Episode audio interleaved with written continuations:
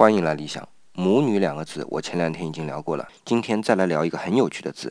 这个字之前也聊过一期，叫娘，真的很年轻。不过今天从字形上来聊。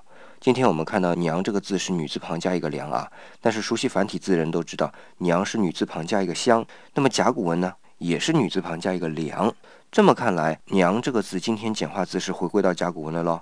我是一直主张我们汉字应该使用繁体字，因为繁体字才能体现我们祖先在创造文字时的用意，也就能更准确地用汉字来表文达意。然而万事都有特例，就比如这个“娘”，但这种字形组合的雷同就能表达相同的意思吗？我似乎又要卖关子了，对不对？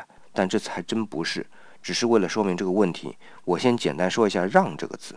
繁体字是言字旁加一个“相”，这个字最早似乎在篆体里才能看到，本意是相互责备，和今天谦让的意思是大相径庭的啊。